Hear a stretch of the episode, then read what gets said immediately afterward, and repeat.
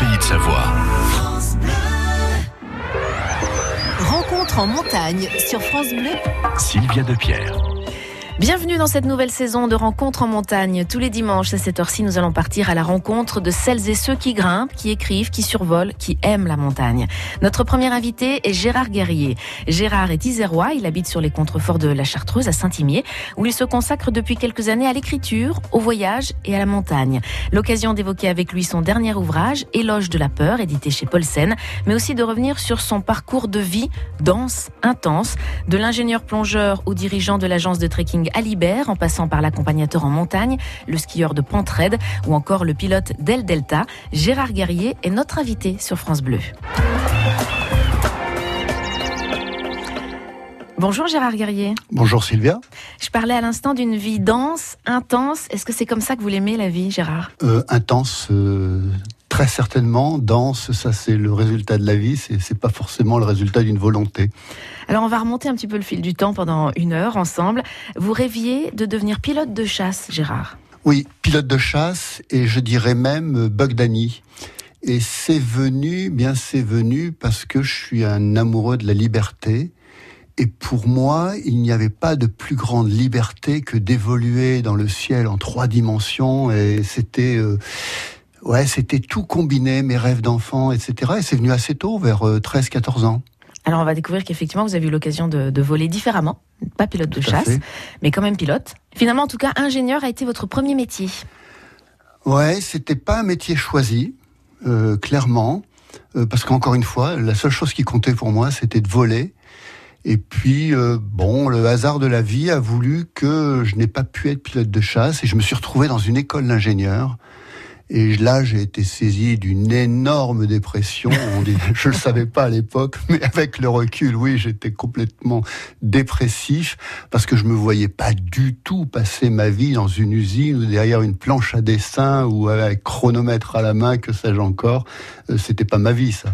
Finalement, avec le recul aussi, ce diplôme d'ingénieur, il vous a ouvert des portes, il vous a offert euh, des aventures oui, ben, il fallait absolument trouver une voie de sortie. Alors, je, à l'époque, je savais pas du tout ce que j'allais faire. De toute façon, bon, j'étais dans mon école d'ingénieur, il fallait bien finir et avoir le diplôme. Qu'est-ce que j'allais faire après? J'en savais rien. Et puis, j'ai été sauvé par la découverte du monde sous-marin. Euh, à l'époque, euh, la COMEX, euh, compagnie maritime d'expertise à Marseille, avait des nouveaux records de profondeur tous les tous les trois ou quatre mois. Et donc, je me suis lancé là-dedans à corps perdu parce que je sentais qu'il y avait une aventure à vivre.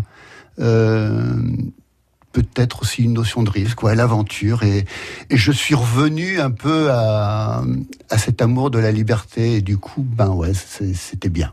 On en reparlera évidemment de cette belle aventure que vous avez euh, vécue avec euh, la Comex. Et puis la passion de la montagne, puisque c'est le thème de cette émission. Elle, elle remonte à l'enfance dans le Vercors, Gérard tout petit déjà. Euh, mes parents m'ont collé dans un home d'enfants comme on faisait à l'époque. Bon, ils travaillaient beaucoup, donc ils n'avaient pas le temps de s'occuper de nous. Donc à 2-3 ans, je me suis retrouvé euh, sur le plateau du Vercors et j'ai grandi là. Euh, et tous mes premiers souvenirs remontent au Cré du Vercors. C'est des bons souvenirs cette période-là? Oui, parce que c'est encore une fois, c'est pour moi là, la montagne, c'est un espace de liberté. Et à l'époque, euh, on n'était pas encore dans le principe de précaution. Et les gamins, on, leur foutait la paix. Dès qu'ils savaient un peu marcher, etc., ben, on avait le droit, nous, d'aller en montagne avec les copains. Et c'est comme ça que j'ai découvert ma montagne. Et c'est de là que vient sans doute euh, effectivement ce goût de la liberté, des grands espaces. On va découvrir tout ça avec vous. L'écrivain voyageur Gérard Guerrier est notre invité sur France Bleu.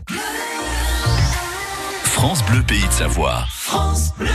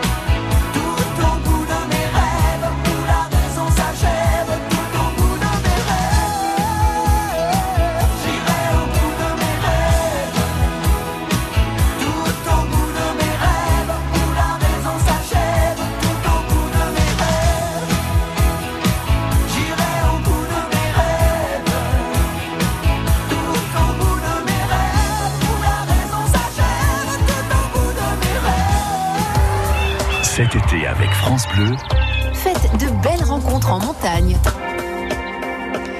L'écrivain voyageur Gérard Guerrier, l'invité de Rencontre en montagne sur France Bleu. Gérard, j'aimerais que vous nous parliez de la plongée. On en a dit un tout petit mot dans l'introduction de cette émission, euh, qui a été, qui est toujours une de vos passions, la plongée euh, profonde. Alors, vous avez été ingénieur plongeur à la Comex, en charge de projets de recherche et développement. Alors, la Comex, euh, vous nous avez dit, c'est la compagnie maritime d'expertise. Qu'est-ce que vous y avez fait concrètement?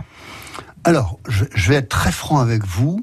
Euh, j'étais embauché à la Comex parce que d'abord j'étais passionné, puis j'avais fait un diplôme américain, j'avais obtenu une, bourse pour étudier l'océanographie, et en fait on m'a embauché surtout pour écrire. Euh, des dossiers de financement pour les projets de R&D. Donc vous voyez, oui, pas excitant tout de suite sur le départ.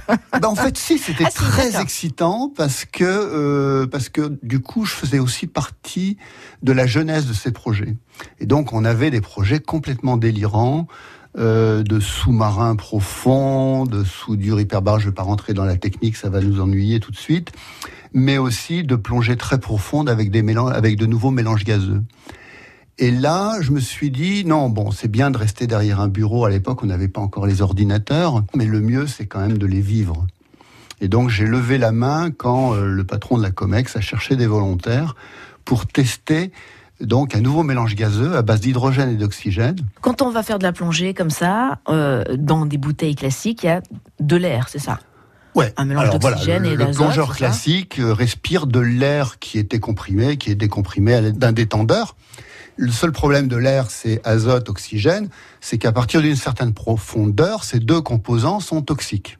On a la narcose à l'azote, et puis on peut avoir une hyperoxie qui peut se traduire par des syncopes, etc., des choses un peu dangereuses. Donc l'idée a été de trouver un autre mélange gazeux pour pouvoir aller plus profond, c'est ça Alors ça existait déjà puisque euh, on plongeait donc euh, les, les, plongeurs dits à saturation plongeaient avec un mélange d'hélium et d'oxygène.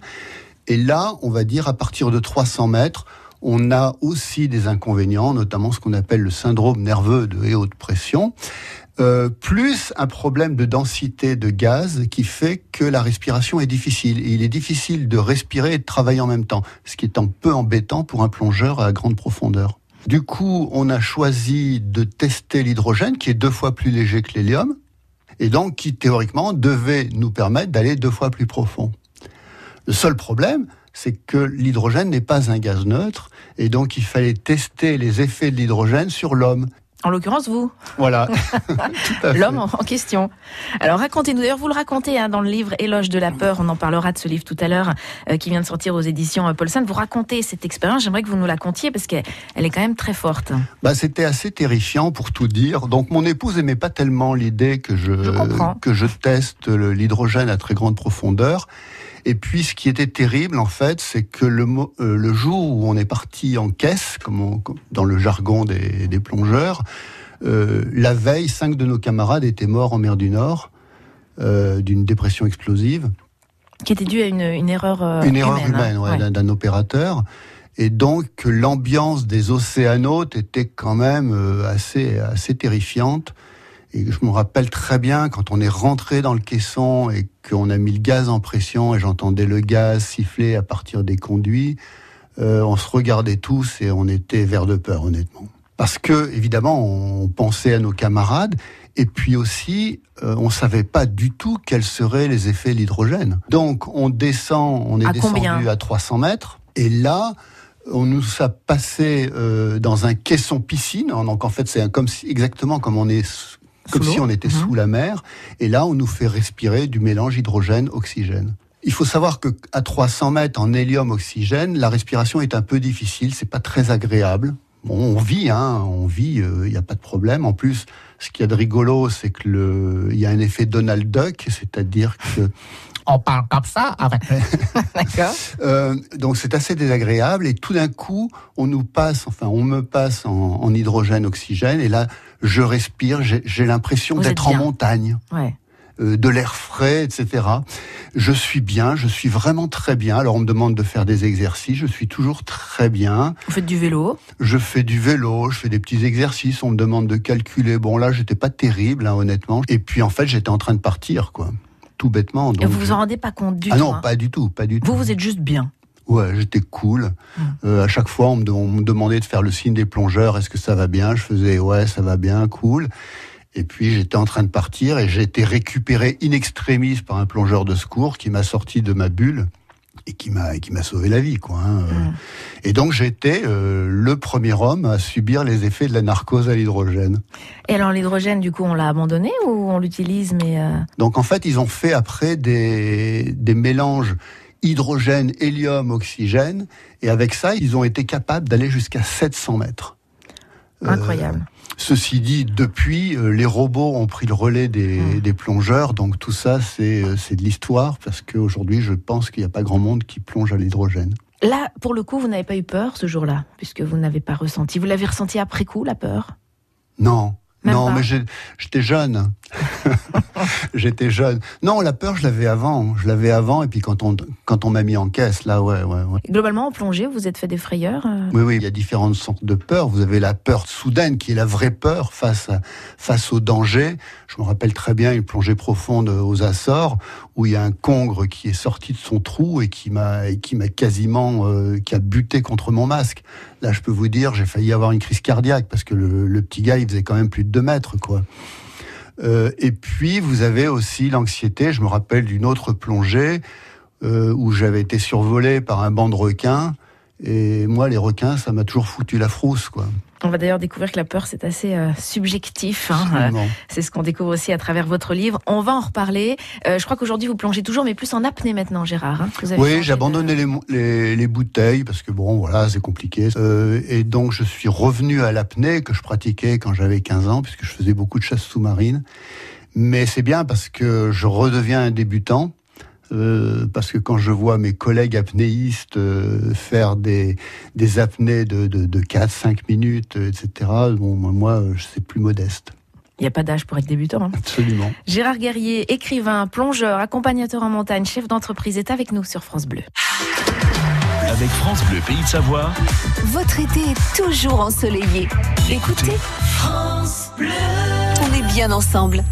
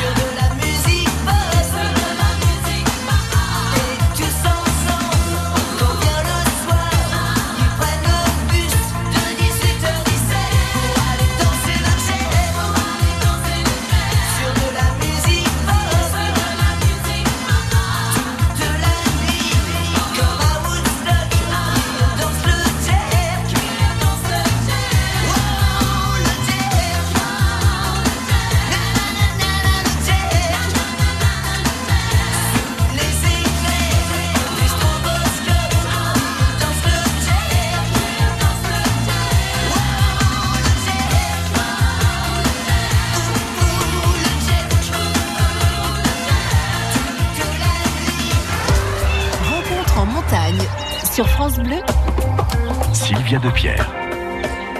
Gérard Guerrier, isérois, passionné de montagne, mais pas que, nous raconte euh, ses passions aujourd'hui sur France Bleu. Alors on a parlé euh, de l'eau avec euh, la plongée, cet environnement qui vous a donné aussi beaucoup de sensations de liberté, Gérard, sous l'eau Oui, oui, oui, encore une fois, c'est la même chose, c'est évoluer dans les trois dimensions. un sentiment incroyable, c'est de descendre dans le bleu, comme on dit. vous êtes comme un parachutiste, vous voyez pas encore le fond, vous savez pas où vous êtes, c'est extraordinaire. Et puis les airs, avec le deltaplane, autre de vos passions. Il y a des similitudes d'ailleurs dans, dans les deux ah, Tout à fait, tout à fait, tout à fait. Bah, le, deltaplane, c'était le succès d'année de l'avion de, chasse. Mais bon, c'était plus dangereux. Parce qu'à l'époque, il y avait une vingtaine de morts par an quand même. Il y avait une ou deux écoles euh, dans les Alpes, pas plus. Et donc, à l'époque, j'habitais Marseille et j'ai fait l'aller-retour pendant plusieurs semaines euh, pour aller voler dans le Vercors et apprendre à voler. Qu'est-ce qui vous plaît tant dans cette discipline? À tout c'est indescriptible. Euh, d'abord, euh, maîtriser sa peur, on va en reparler. Hein, euh, être capable d'aller au-delà de sa peur, ça, ça m'intéressait.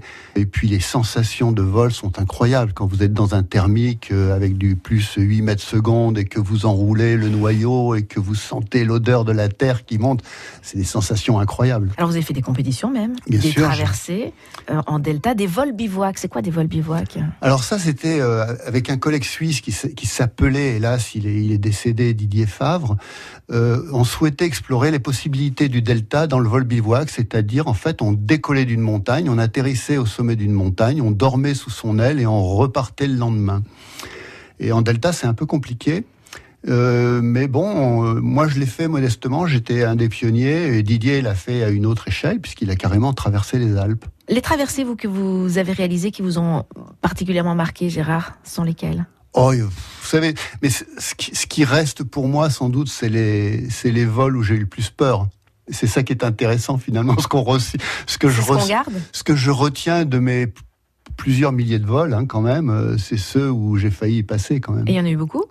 Euh, il y en a eu trop. Et votre épouse, comment elle a géré cette période euh, où vous étiez à fond dans le, delta plane? Mal, mal. elle m'a dit, elle me dit encore, je suis une traumatisée du vol libre. Euh, mais à l'époque, euh, à l'époque, j'ai honte de le dire, je n'étais pas très sensible à sa peur. Euh, j'étais tellement accro et drogué au deltaplane que j'étais capable de me remettre sous une aile alors qu'à la veille j'avais failli y passer quoi. Comment on l'explique ça Si on l'explique? C'est ce que j'ai travaillé sur mon livre. C'est sans doute une addiction à la dopamine et puis ces sensations qui sont qui sont incroyables. J'avais un ami un ami deltiste un peu allumé euh, qui arrêtait pas de me dire euh, voler c'est mieux que l'amour. Alors, vous avez, vous avez eu deux enfants, Gérard, et votre fils aîné, Friedman, bah, était passionné aussi par le vol, le parapente, lui. Mm. Et il est décédé d'un accident de parapente. Ouais, il a eu un accident de parapente le 31 décembre 2015 la peur qu'on a pour ces enfants, elle est encore différente. Comment vous, avez vécu déjà le fait qu'il ait envie de faire du parapente? De toute façon, c'était impossible pour vous de, de l'en empêcher. Ben non, euh, non, c'était impossible. En plus, il avait exactement le même âge que j'avais quand j'ai commencé à faire du delta. En plus, c'était un garçon prudent. Euh, il tirait ça de sa mère, euh, très soigneux, très très précis. Et donc, oui, ben, j'aimais pas trop. Euh, mais euh, voilà, on n'avait pas le choix. Et puis l'accident est arrivé, incroyable, et voilà. Euh, c'est sans doute pour ça que j'ai voulu écrire ce livre d'ailleurs, pour comprendre. Vous savez, Friedman, il a fait une chute de, 130 mètres, ça a duré à peu près 10 secondes, il n'a pas tiré son parachute, il a essayé de rouvrir son aile, et j'ai essayé de comprendre voilà, pourquoi... il n'ouvre pas le parachute. Donc j'ai fait une liste de, de 20 questions. Je me rappelle, j'avais écrit sur, euh, sur une page 20 questions sur la peur. Et je me suis dit, il faut que je réponde à ça. Depuis, vous ne volez plus? Non, je ne vole plus, non pas parce que euh, je n'ai pas envie de voler, mais euh, je pense que ça serait impossible pour mon épouse. C'est plus pour votre épouse, pour vos proches que vous ne le faites pas, que pour vous? Oui. Vous avez un autre garçon qui, lui, est secouriste au PGHM. Ouais c'est aussi des, métiers euh, engagés. C'est différent euh, la peur pour soi-même et la peur pour euh, pour ses proches. Ah oui oui oui oui oui oui. moi je suis très très anxieux pour mes garçons. Enfin bon maintenant pour mon garçon. Euh, c'est des choses que je vis assez mal. Mais bon, j'essaye de me raisonner, euh, notamment la dernière fois, euh, le dernier coup de peur qu'il m'a fait, euh, c'était après une grosse tempête de neige, euh, il y avait énormément de vent, et il m'a dit, bah tiens, je vais aller faire du ski de rando, tout seul, parce que ses copains n'étaient pas disponibles, 2500 mètres de dénivelé, etc. Et je lui ai dit, mais attends, mais euh, prends au moins ton, ton sac ABS. euh, Mhm. Il m'a dit, non, non, je prends un sac léger parce que j'ai envie de, j'ai envie de faire de la dénive. Et là, en tant que parent, vous n'êtes pas bien. Pourtant, je sais que c'est un garçon qui connaît remarquablement la montagne. Mais voilà, j'ai passé une mauvaise journée. Gérard Guerrier est notre invité sur France Bleu. Bien manger, c'est manger sain. Et pour nous y aider, Anne Lataillade passe l'été sur France Bleu Pays de Savoie. L'incontournable de l'été, c'est la salade de tomates. Des conseils, des astuces et de la rigueur. Ah ça, Anne ne plaisante pas avec la qualité. Ne me faites pas de la purée de bar, c'est un poisson noble, on le respecte. Le marché d'Anne Lataillade, un rendez-vous plein de fraîcheur. Les glaces et les sorbets, on peut les faire sans sorbetière. Du lundi au vendredi à 10h45, rendez-vous au marché d'Anne Lataillade sur France Bleu Pays de Savoie.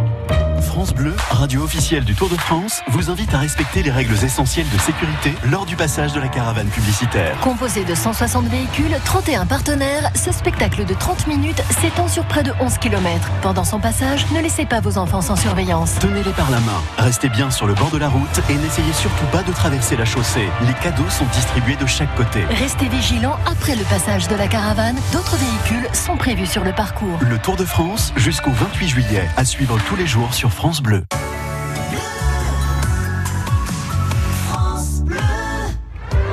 Rencontre en montagne, c'est aussi sur Internet. francebleu.fr Gérard Guerrier, notre invité, cumule les passions dans les mers, dans les airs, dans les montagnes. Donc le Vercors, on a dit, pour Le l'enfance. Ensuite, il y a eu la Côte d'Azur. Oui. Et puis, il y a eu ce retour dans la région grenobloise qui se fait depuis les années 90. Il y a une, une envie de retourner près, près des montagnes, de changer de région, euh, Gérard? Oui, alors dès que j'ai pu, je suis revenu aux montagnes. Mais surtout, j'avais euh, j'avais fait 20 ans dans l'industrie en tant que manager international. Enfin bon, c'est ce que j'appelle ma vie cravatée. Et euh, non, j'ai dit non, c'est pas possible. 20 ans, c'est bon, quoi. Il faut faire autre chose. Et donc, j'ai passé mon diplôme d'accompagnateur en montagne, ce qui paraissait délirant à mes collègues de travail. Et puis, euh, le poste de directeur général d'Alibert était ouvert. Euh, donc, j'ai levé la main et, et j'ai été Et vous avez pris. été pris à Libert Trekking à Chapareillan, agence de voyage familiale hein, créée par Ouais, euh, c'était Philippe Alibert. familial et à l'époque, bon, entre nous, euh, c'était, on va dire, euh, c'était un équilibre un peu incertain. C'était une, une bonne société avec des belles valeurs, des, gens, des gens riches, mais il fallait la transformer en une société moderne, euh, dynamique, innovante, etc. Ce que vous avez fait en 10 ans? Avec euh, avec mon équipe, hein, j'étais Bien pas sûr. tout seul, euh, des gens, des gens incroyablement, ouais, bien, des, des gens bien. Et donc j'ai fait près de 10 ans euh, chez Alibert. Et puis vous allez donc évidemment beaucoup voyager hein, à l'époque. Ah bah oui. Et puis vous allez aussi devenir le référent sécurité des tours opérateurs euh, aventure en relation avec euh, le Quai d'Orsay, le ministère des, des Affaires étrangères. Concrètement, c'était quoi votre mission? Si vous voulez, une des priorités des, des agences comme Alibert, hein, il y en a d'autres, c'est la sécurité de leurs clients. Alors sécurité en montagne, mais aussi sécurité, on l'a bien vu avec l'affaire du Bénin, euh, sécurité géopolitique. Et ça, on avait le choix, soit obéir euh, strictement aux consignes du Quai d'Orsay, soit euh, essayer de dialoguer avec eux pour ouvrir des pays qui étaient jugés dangereux alors qu'en réalité, ils n'étaient pas tant que ça. Et donc mon travail, c'était euh, ben, d'aller voir sur place notamment pour voir si c'était vraiment dangereux. Et donc moi, j'adorais ça. C'est vrai. Ah ouais, c'était génial. Alors Colombie, Yémen, Mauritanie, Algérie, Éthiopie, il y a eu plein de pays comme ça. Vous allez voir sur place, vérifier les conditions de Ouais. sécurité. Ouais. Et vous avez eu peur parfois aussi dans ces moments-là ou pas? Honnêtement, on a quand même une petite boule au ventre euh, quand vous... non pas quand vous êtes dans les capitales parce que là, bon, j'allais voir les ministères, les ambassades, etc. Donc là, il y a zéro peur. Euh, mais je me rappelle dans le désert, euh, dans le désert algérien, euh, en sachant ce qui s'y passait, quand vous dormez tout seul dans, Ah, Parce que vous partez tout seul dans- en plus. Non, non, Ah. avec une équipe bon, de va. locaux. Euh, mais enfin, bon, euh, voilà, là, on, on- était un peu exposé, mais c'était assez rare quand même. hein, c'était assez rare. À nouveau un, un métier euh, avec des risques. Oui, oui, mais justement, alors là, le risque, le risque, il faut, il faut tendre vers zéro parce qu'on n'est pas tout Ah, pour seul. hein. autres. hein. Mm. Euh, là, c'est risque pour ses clients. Une Euh, forme de pression même. Plus ah, que- Une pression énorme. C'est ça. ouais. Une pression énorme. C'était, euh, moi, je, alors je, je le ressens physiquement cette pression. Quand je suis stressé, j'ai un torticolis.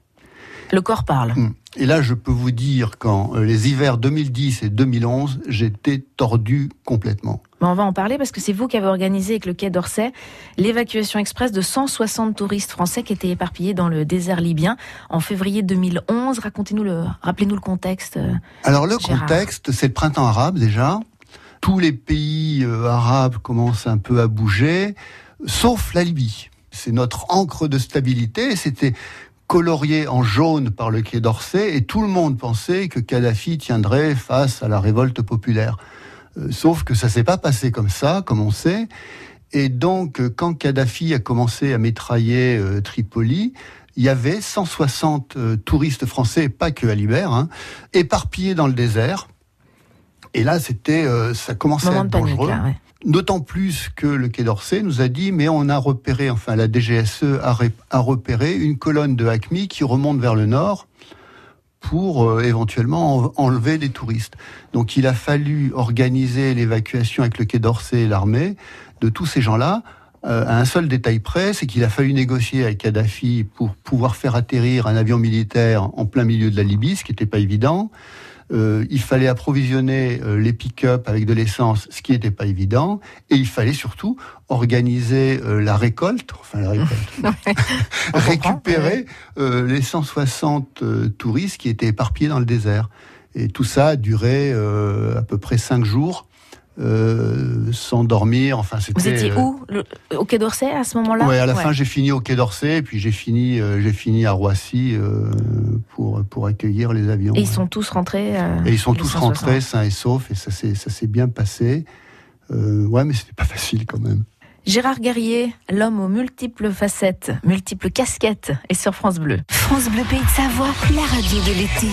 Écoutez, On est bien ensemble. I understood loneliness before I knew what it was.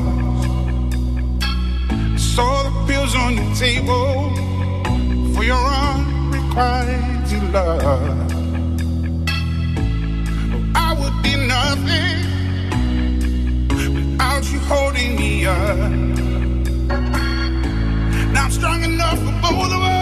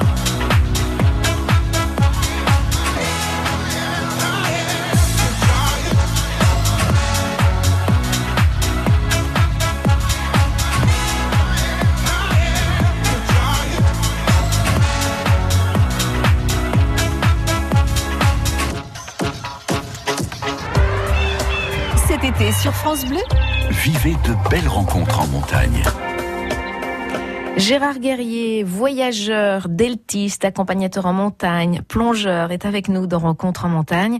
Gérard, il y a une autre de vos passions qui ne vous a pas quitté depuis tout petit, c'est l'écriture. Ouais. Et, c'est vraiment comme vous le dites, euh, c'est depuis tout petit parce que je crois que dès que j'ai su écrire, j'ai voulu écrire. Des poèmes, ça commence comme ça? Ouais, à 7 ans. À 7 ans, j'écrivais des poèmes. Et, et alors, je suis très malheureux parce que je les ai perdus. Ah mince On écrit pourquoi On écrit pour devenir ce que l'on est. C'est la première réponse. Et deuxième réponse, on écrit pour échanger, tout, tout simplement. Alors le dernier livre est sorti il y a peu, il s'appelle Éloge de la peur, à l'usage des aventuriers et des baroudeurs du quotidien. Chez Paulsen, c'est important parce que effectivement, moi qui ne suis pas euh, aventurière, néanmoins, euh, je, me suis euh, reconnue et j'ai compris plein de choses sur la, peur, la différence avec avec l'anxiété, avec l'angoisse dans ce livre. Alors vous nous le disiez tout à l'heure, c'est la disparition de votre fils aîné qui vous a donné envie d'écrire sur la peur lorsqu'il est décédé dans cet accident de parapente. Vous avez voulu comprendre, vous avez mis sur le papier une liste de 20 questions qui vous taraudaient. Et ensuite, vous vous êtes dit, je vais aller voir, alors aussi bien des, des gens qui allaient pouvoir donner des explications comme des, euh, des, des scientifiques, des philosophes, et puis des aventuriers extrêmes. Et puis vous-même, vous parlez de vous aussi. Mm. C'est un savant mélange de tout ça, ce livre. Ouais, tout à fait. Alors, euh, merci pour le savant. Euh, Oui, c'était pas évident de faire tout à la fois. non, c'était pas évident. Je, je suis parti sur euh, un a priori qui, à mon avis, euh, a été vérifié. C'est que les sportifs extrêmes et les aventuriers sont des pilotes d'essai des émotions.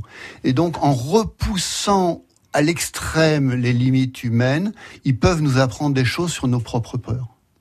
Et on parle bien de la peur choisie, voulue, hein, je rappelle, qui, qui est différente de la peur subie, qu'on ne peut pas oui, alors prévenir. hein. il y a des liens, hein, il y a des liens, mais moi celle qui m'intéressait, c'est euh, c'est celle que l'on crée soi-même parce que parce qu'on a envie de faire des choses. Pourquoi pourquoi l'homme, euh, pourquoi Alex Honnold, hein, celui qui a grimpé El Capitan, euh, donc du, une Aux voie euh, en- de 800 mètres verticale sans aucune assurance, pourquoi il fait ça En Moi, solo, hein, en on solo. hein. C'est-à-dire, euh, s'il tombe, il est mort, Ouais, en résumé. tombe, hein. il, est- voilà, il y a une guêpe qui le pique, il est mort.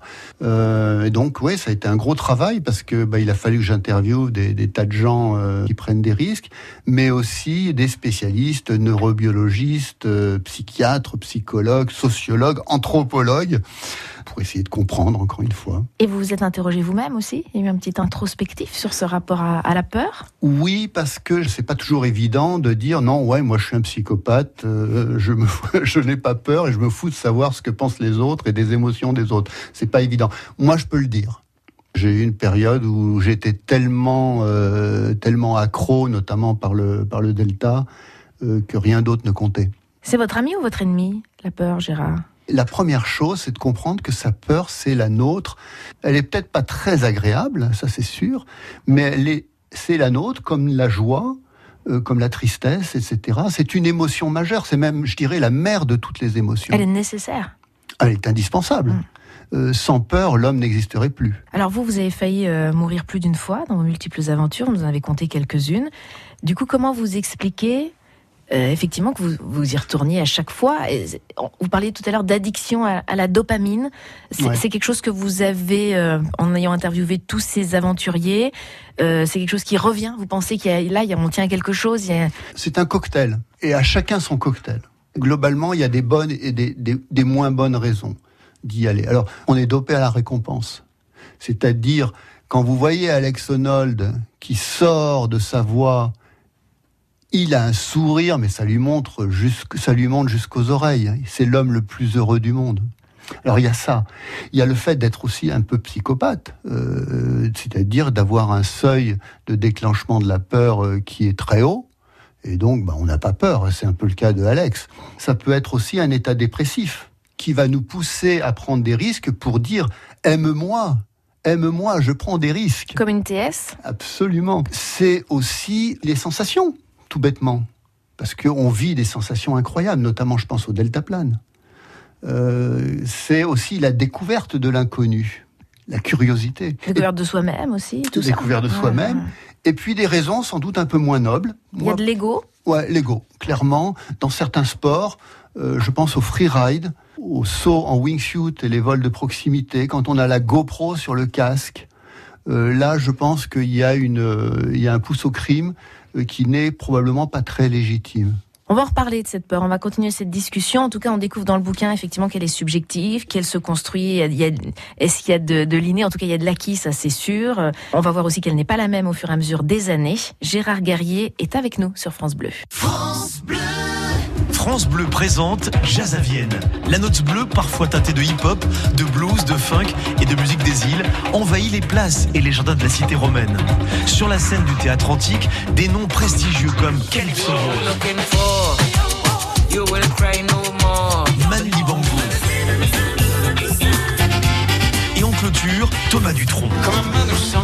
Jazz à Vienne, jusqu'au 13 juillet, à vivre chaque jour à 18h25 sur France Bleu, pays de Savoie. France Bleu et Détour en France vous invitent à la découverte des régions et de leur patrimoine.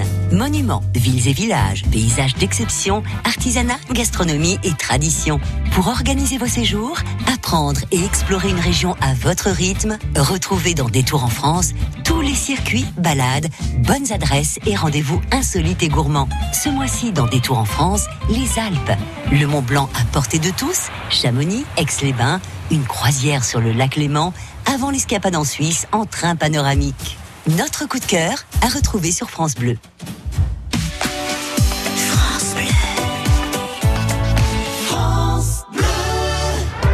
Avec Sylvia Depierre sur France Bleu, Partagez de belles rencontres en montagne. Auteur du livre Éloge de la peur, paru aux éditions Paulsen, Gérard Guerrier, notre invité dans Rencontre en montagne sur France Bleu. Alors pour réaliser euh, cet ouvrage, vous le disiez, Gérard, vous êtes aussi allé à la rencontre de, de philosophes, de neuroscientifiques, de psychiatres. Qu'est-ce qu'ils vous ont appris, vous, sur la peur, euh, Gérard? Tout. Tout, parce que honnêtement, moi je suis parti, j'avais des intuitions, mais c'est tout. On sait beaucoup de choses maintenant sur cette émotion qu'est la, qu'est la peur avec le travail des, des neurosciences? Non, ça reste quand même assez mystérieux. Alors, les circuits primaires, on les comprend. Les circuits primaires, en gros, c'est euh, vous marchez tranquillement sur un chemin et puis vous voyez un serpent, vous faites un sursaut. Bon, ça, c'est euh, relativement bien connu.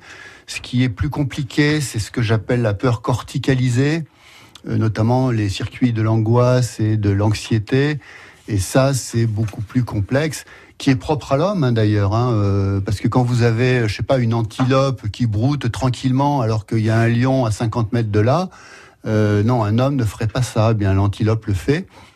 L'homme se nourrit de ses souvenirs et il passe son temps à se projeter dans le futur. Ce qui est un problème d'ailleurs. hein. Il est rarement dans l'instant présent. C'est un vrai problème. Et, et ce qu'il y avait d'intéressant dans cette recherche, c'est que j'ai trouvé que, en gros, 50% des sportifs extrêmes, c'était des angoissés. C'était des anxieux. C'est presque rassurant. Oui, tout à fait. Euh, alors, C'est-à-dire qu'on les trouve normaux, c'est-à-dire. euh, je pense à Isabelle Autissier, parce que moi j'avais une, j'avais une question de test, bon ça les faisait rigoler, je leur disais, mais quand vous prenez l'avion, est-ce que vous arrivez just in time ou est-ce que vous arrivez trois heures à l'avance comme moi? Et euh, Isabelle Autissier, elle me dit, mais moi, euh, oui, au minimum trois heures, parce qu'on sait jamais, le RER peut tomber en panne, il peut y avoir la queue à la sécurité, etc. C'est une anxieuse et du coup, elle bétonne. Elle bétonne son bateau et ça lui a sauvé plus d'une fois la vie, notamment. Dans le livre, on lit que l'âge le plus critique en matière de, de prise de risque, c'est la tranche 18-26 ans et plus chez les garçons que chez les filles, Ouais. Gérard. Ouais. Ouais, alors le, le thème de la peur et l'âge, ça m'a fasciné parce que on vieillit avec sa peur et la peur n'est pas du tout la même à 60 ans qu'à 15 ans ou à, ou à 25 ans. Et alors ce qui se passe en gros chez les garçons, il y a une montée de testostérone puisque c'est à peu près le double d'un homme adulte. Ensuite, vous avez le circuit de dopamine qui fonctionne à fond. Euh, donc déjà, euh, vous avez une- un niveau de motivation incroyable. Vous êtes en construction, donc vous cherchez vos limites. Socialement, vous voulez vous intégrer à votre groupe et montrer ce dont vous êtes capable. Euh, et vous avez assez peu de freins finalement. Et ce que j'ai appris, ce que les neurobiologistes m'ont appris, c'est que dans la société occidentale, le néocortex, c'est-à-dire la capacité de raisonnement, ne devient mature qu'à l'âge de 25, 27 ans à peu près. Moi, je pensais qu'à 18 ans, on était tout à fait capable de raisonner comme un adulte de 30 ans. Eh bien non. Donc c'est un âge terrible parce qu'en plus, on est autonome, on commence à avoir de l'argent de poche, on a le permis de conduire, et donc c'est là qu'on prend le maximum de risques. Et puis les, les filles, alors les études sont unanimes, les, les femmes sont deux fois plus sensibles à la peur que les hommes. Oui, alors ça c'est amusant parce que quand je donne des conférences, je dis euh, les femmes sont deux fois plus peureuses que les hommes. Alors évidemment, Ah. j'ai une levée Bah de oui, bouclier évidemment. en me disant, Ah, Ah, mais non. sexiste, etc. Mais en fait, euh, c'est une preuve d'intelligence. Alors évidemment, il y a des exceptions, il faut pas, faut pas généraliser à 100%, mais globalement, les hommes sont capables, comme moi dans le delta plane, de ne penser qu'à son activité et à faire abstraction de tout le reste. Les femmes ont- sont beaucoup moins comme ça et elles ont tendance tout le temps à être à regarder à 360 degrés. Donc elles sont plus intelligentes, plus sensibles. En plus, elles se projettent plus facilement dans le futur. Elles ont moins tendance à oublier. Donc elles sont plus peureuses. Mais pour moi, c'est une preuve d'intelligence. La femme est l'avenir de l'homme. Hein Tout à fait. On en revient toujours à ça. Ça n'a rien de nouveau. Ça, rien de nouveau. Est-ce qu'il y a des réponses que vous ont euh, faites, euh, alors que ce soit Isabelle Autissier, Pierre Mazot, il y a Géraldine Fastnart qui fait de la wingsuit, il y a Loïc Perron, Stéphanie Baudet, Bertrand Picard, c'est d'ailleurs lui qui aussi qui a, qui a écrit la préface. Est-ce qu'il y a des, des réponses à vos questions qui vous ont surprise Non, je dirais que globalement, tout est à peu près cohérent. Après, bon, c'est un livre exploratoire. C'est pas un livre scientifique où je dis voilà, c'est la vérité euh, et euh, take it or leave it, comme on dit. Mais l'ensemble est à peu près cohérent. Après, ce qui reste un peu mystérieux, c'est l'ordre des motivations. Euh, et, et aussi euh, le mystère de l'inné versus l'acquis. Une conclusion, c'est que plus on vieillit, globalement, plus on a peur. Ça se vérifie chez moi, hein, euh, puisque bon, euh, je suis beaucoup plus prudent en alpinisme que je l'étais quand j'avais 30 ans. À la, fin du livre, je donne 18 conseils pour justement, non pas surmonter sa peur, mais la transcender et en faire quelque chose. Parce que ce dont je suis convaincu, c'est qu'on ne devient soi-même qu'en dépassant ses limites. Et dépasser ses limites, c'est forcément avoir peur. Gérard Guerrier, si vous voulez découvrir son livre, il s'appelle Éloge de la peur, il est paru aux éditions Paulsen. France Bleu Pays de Savoie.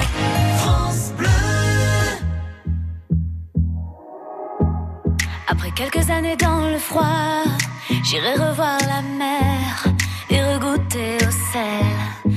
Posé sur ta bouche là, crois-moi ou pas, je t'emmène revoir le ciel pour te chanter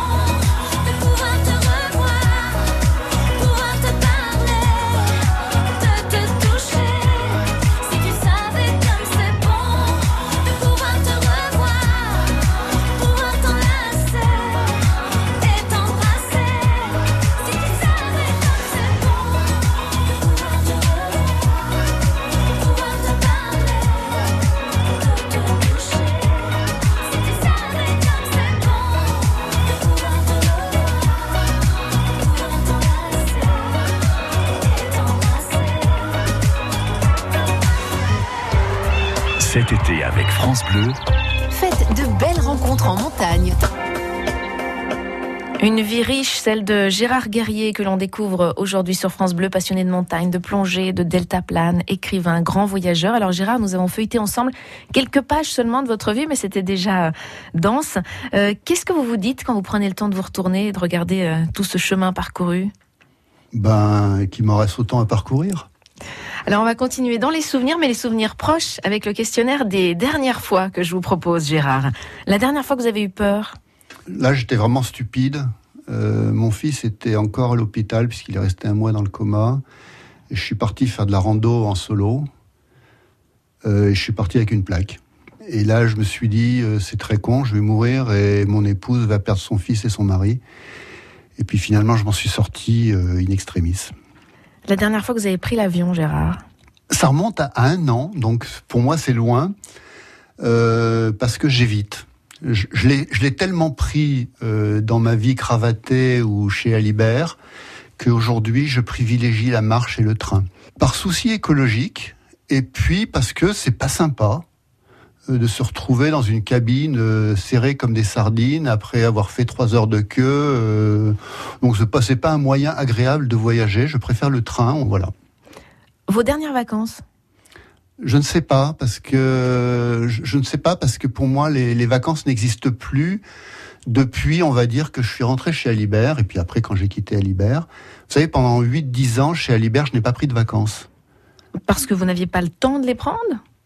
Probablement et puis parce que le temps entre guillemets de congé euh, je préférais partir avec des groupes, donc accompagner des groupes dans le monde entier ou euh, et explorer des régions que je ne connaissais pas. Alors appelez ça des vacances si vous voulez, euh, mais c'était du travail, vacances. Et pour moi, le travail doit avoir au moins la valeur des vacances. La dernière montagne que vous avez gravie? Honnêtement, les sommets ne m'intéressent plus beaucoup. Bon, c'est une tarte à la crème, hein, c'est le chemin qui m'intéresse. Et pour tout vous dire, euh, c'est avant-hier, je suis monté en Chartreuse euh, dans un endroit secret où repose mon fils. Le dernier film que vous avez vu au cinéma? Si belle, un film turc d'une d'une jeune fille euh, muette qui, qui se rebelle contre les traditions. Le dernier livre que vous avez lu? I diavoli della Damello. J'ai la chance de, de- de lire l'italien, l'anglais, l'allemand. Et c'est un beau livre sur la Première Guerre mondiale. La dernière fois que vous avez cuisiné, Gérard C'était hier soir, saltimbocca. C'est quoi, Cuisine italienne, c'est- Ah. c'est mon truc. Et c'est quoi? On veut en savoir un peu plus. Euh, c'est des tranches de veau fines que vous roulez avec euh, du jambon et vous mettez une feuille de sauge et puis éventuellement des fois un petit peu de mozzarella. Enfin bon, ça Oh, C'était c'est bon délicieux. La dernière fois que vous avez dit je t'aime, Gérard Ah, C'est pas facile de dire je t'aime. Euh, Je, suis un peu dans la famille, on est assez pudique pour ça. Euh, clairement, quand mon fils est mort, euh, de temps en temps avec mon épouse quand même. Mais mieux vaut le vivre. Et ça, c'est ça, c'est encore plus difficile. Merci Gérard Guerrier d'avoir été notre invité. Merci Sylvia. On termine cette rencontre en montagne quand même avec une question sur le futur, parce que là c'est le questionnaire des dernières fois. Quel est le prochain projet sur lequel votre esprit est déjà en train de vaquer là, Gérard? Prochain livre, bien Prochain sûr. livre. J'espère qu'on on en parlera sur notre antenne. Au revoir Gérard, c'était un plaisir de vous rencontrer sur France Bleu. Pour podcaster nos rencontres en montagne, francebleu.fr